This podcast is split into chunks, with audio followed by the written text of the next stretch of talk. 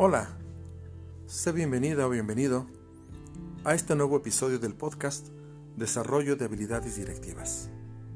Soy Baltasar Cerda y hoy especialmente me siento muy contento porque hablaremos de un tema tan interesante como apasionante. Hablaremos del amor, del romance.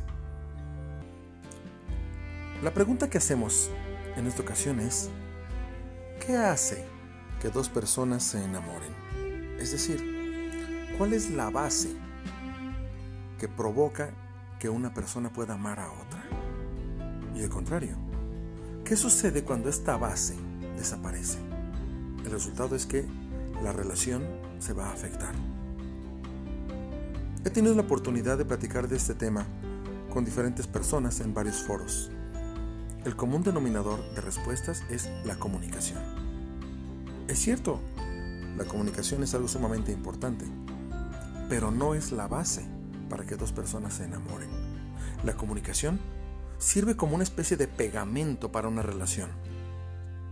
Cuando ya está formada y no hay comunicación, una pareja, una familia o una organización corre el riesgo de desaparecer.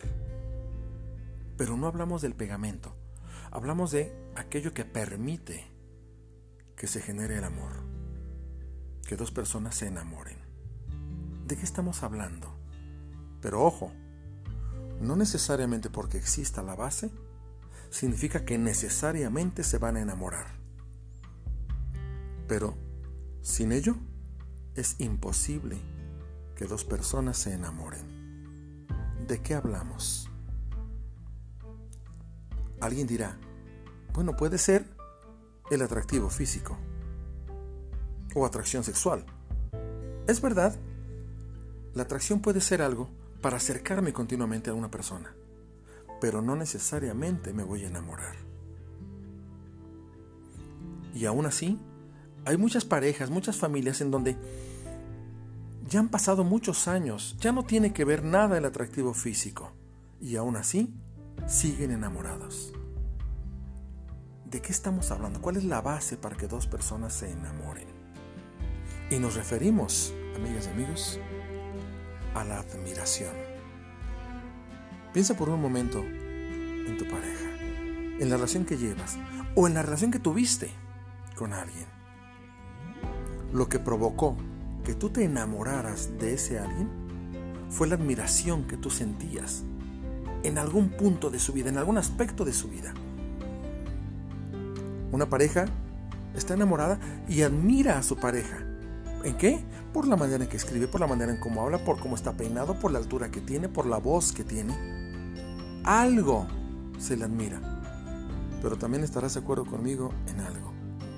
Cuando deja de haber admiración, deja de haber comunicación. Y en ese momento, la relación corre peligro.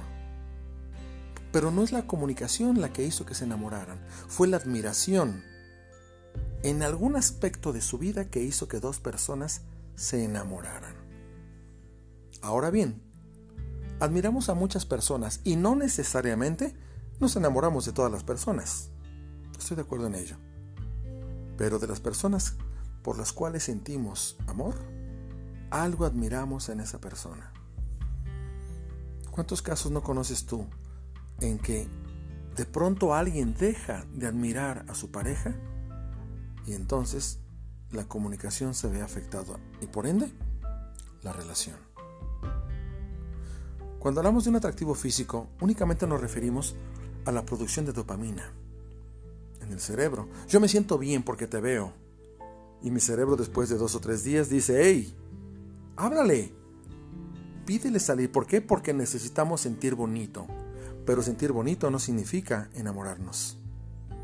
En el momento en que yo te voy descubriendo poco a poco y te voy admirando a partir de este descubrimiento, es cuando se comienzan a cimentar las bases, que no necesariamente debe terminar en un enamoramiento, estamos claros.